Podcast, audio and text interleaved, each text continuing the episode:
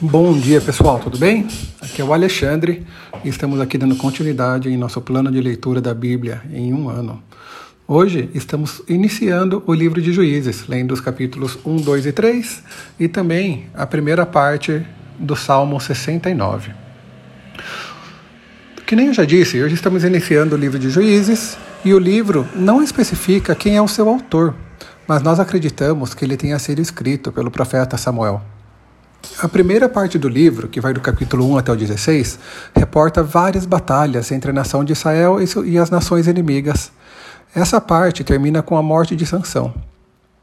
E a segunda parte do livro não tem muita relação com a primeira, e nos traz informações sobre um período da história onde não havia reis em Israel.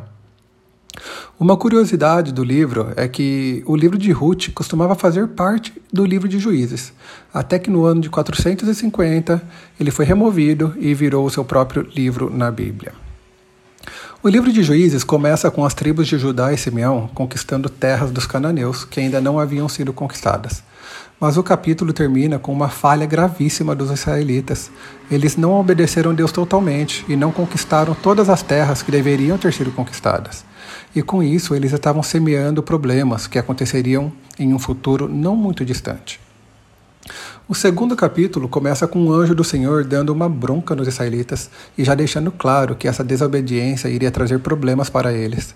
Nós lemos isso nos versículos de 1 até o 3, quando o anjo diz assim: Tirei vocês do Egito e os trouxe a esta terra que jurei dar a, dar a seus antepassados, e afirmei que jamais quebraria a minha aliança com vocês. De sua parte, vocês não deviam fazer aliança alguma com os habitantes dessa terra, mas sim destruir seus altares. Por que, que vocês desobedeceram a minha ordem? Agora, portanto, declaro que não expulsarei mais os povos que habitam na sua terra. Eles serão como espinhos em suas costas, e os deuses deles serão uma armadilha para vocês. Nasce então uma geração de israelitas que não conhecia o Senhor e nem tinham visto as grandes coisas que Deus havia feito. Eles começam a fazer o que era mal aos olhos de Deus e acabam sendo entregues nas mãos dos inimigos. O povo começa a viver uma grande angústia, e foi então que o Senhor começou a levantar juízes para livrar o povo de Israel dos agressores. E finalmente no capítulo 3, nós lemos sobre os primeiros juízes que Deus levantou no meio da nação. Nós temos Otoniel, Eude e Sangar. Dessa forma, a nação de Israel entra em um loop vicioso, que funcionava mais ou menos assim. Eles desobedeciam a Deus, eles eram vencidos por seus inimigos, eles se arrependiam, Deus tinha misericórdia e mandava um juiz. O juiz ajudava a nação a se livrar dos seus inimigos, mas logo após isso, eles acabavam deixando Deus de lado e começavam a fazer tudo que era ruim aos olhos de Deus novamente.